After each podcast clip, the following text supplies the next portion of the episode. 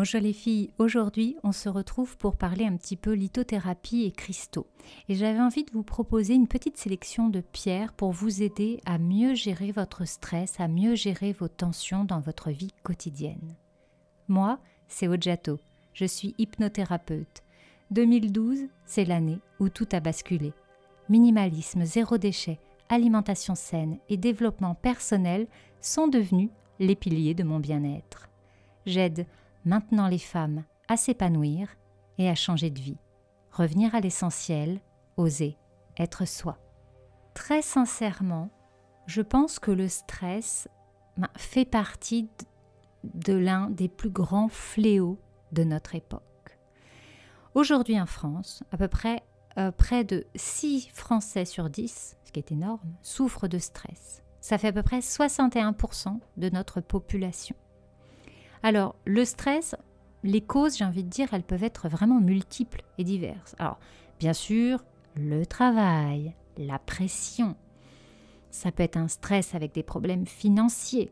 Ça peut être des phobies, des angoisses qui vous, suivent, qui vous poursuivent depuis parfois très très longtemps. Et en fait, toutes ces choses-là, eh bien, ça, ça entrave, ça nous empêche de nous détendre et de profiter pleinement de la vie. Et trop souvent, malheureusement, pour, euh, pour surmonter ce stress, eh bien, on va avoir tendance à prendre des médicaments. Et ça, c'est peut-être pas la solution. Mieux vaut aller vers des méditations, mieux vaut comprendre d'où provient ce stress pour pouvoir réagir et changer les choses, véritablement.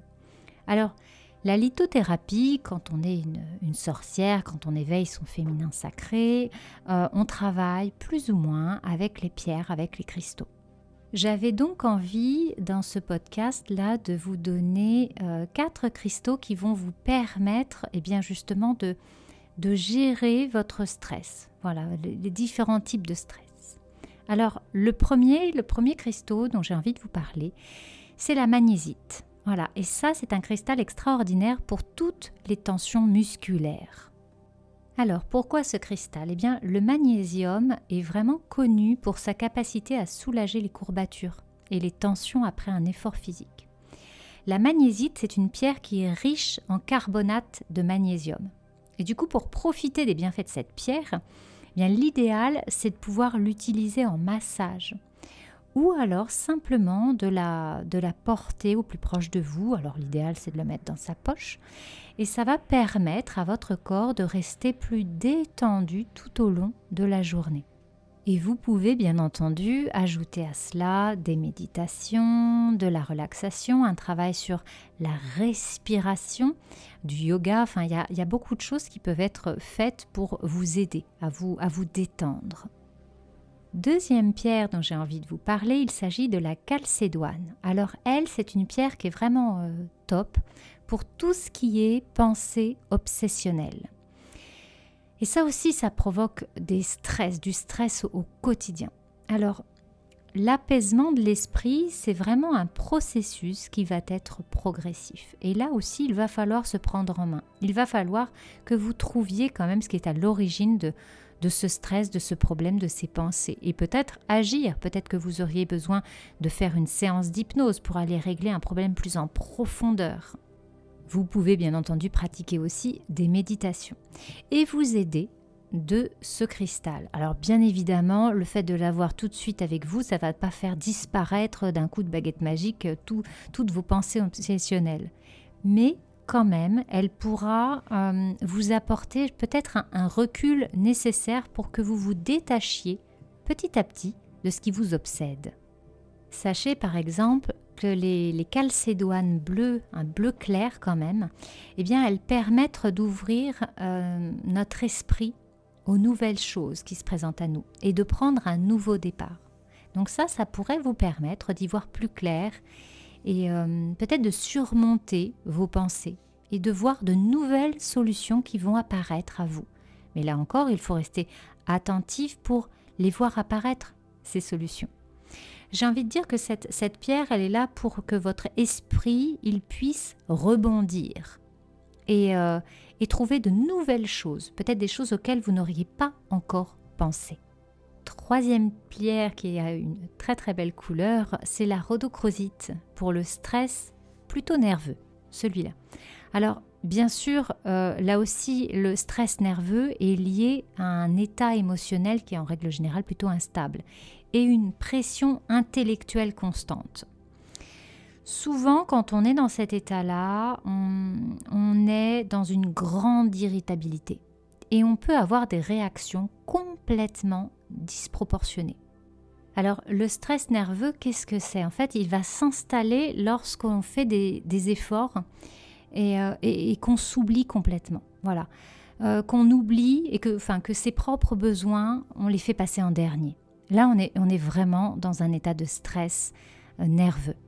À ce moment-là, on peut vraiment s'aider de cette pierre, donc la rhodochrosite, parce qu'elle va soulager ce stress. Et notamment, j'en parlais au tout début, grâce à sa couleur rose. Souvent, cette couleur, elle est là pour rassurer, pour apaiser des personnes qui, souffrent de stress nerveux. Alors, la composition chimique hein, de cette pierre, en plus, elle, est vraiment excellente. C'est vraiment un excellent anti-stress. Elle est riche en manganèse. Du coup, elle va permettre d'assurer un équilibre du système nerveux et elle facilite la circulation des, euh, des informations dans l'organisme. Quatrième pierre qui est peut-être un petit peu plus connue, il s'agit de l'améthyste. L'améthyste qui est une pierre que Noah adore et moi aussi. Alors l'améthyste, elle est, elle est vraiment idéale pour les peurs conscientes et inconscientes.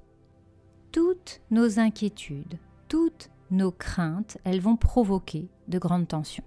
Et tout le monde se sent impuissant lorsqu'on n'arrive pas comme ça à surmonter euh, notre peur dans notre vie quotidienne, surtout et d'autant plus quand elle nous semble vraiment euh, irrationnelle et, euh, inexplicable.